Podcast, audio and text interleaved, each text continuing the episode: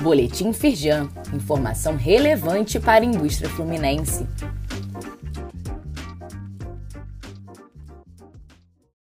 Edição de terça-feira, 4 de julho de 2023.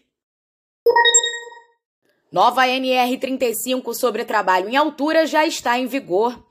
A medida do Ministério do Trabalho e Emprego estabelece os requisitos de prevenção para garantir a segurança e a saúde dos trabalhadores envolvidos direta ou indiretamente com atividades em altura.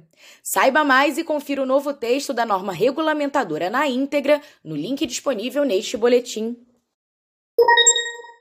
Primeira edição da Feira Sou do Rio atrai mais de 4 mil pessoas à Casa Firjan.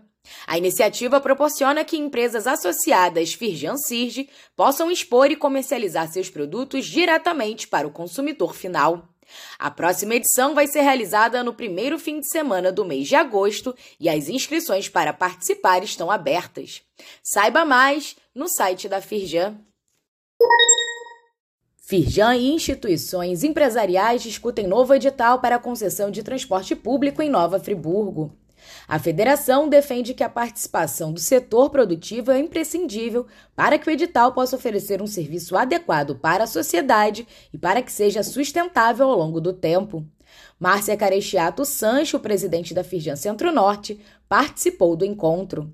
Saiba mais no site da Firjan. Demora na internalização dos acordos comerciais prejudica a competitividade brasileira. Levantamento da Firjan destaca que a demora afeta radicalmente o crescimento da balança comercial entre o Brasil e os demais países. Presidente do Conselho de Relações Internacionais da Federação, Rodrigo Santiago, ressalta o crescimento nas operações entre Brasil e Egito após o acordo entre eles entrar em vigor. Saiba mais no site da Firjan. O estudo também ganhou destaque no blog da jornalista Miriam Leitão e o link está disponível neste boletim. Saiba mais sobre essas e outras ações em nosso site www.firjan.com.br e acompanhe o perfil da Firjan nas redes sociais.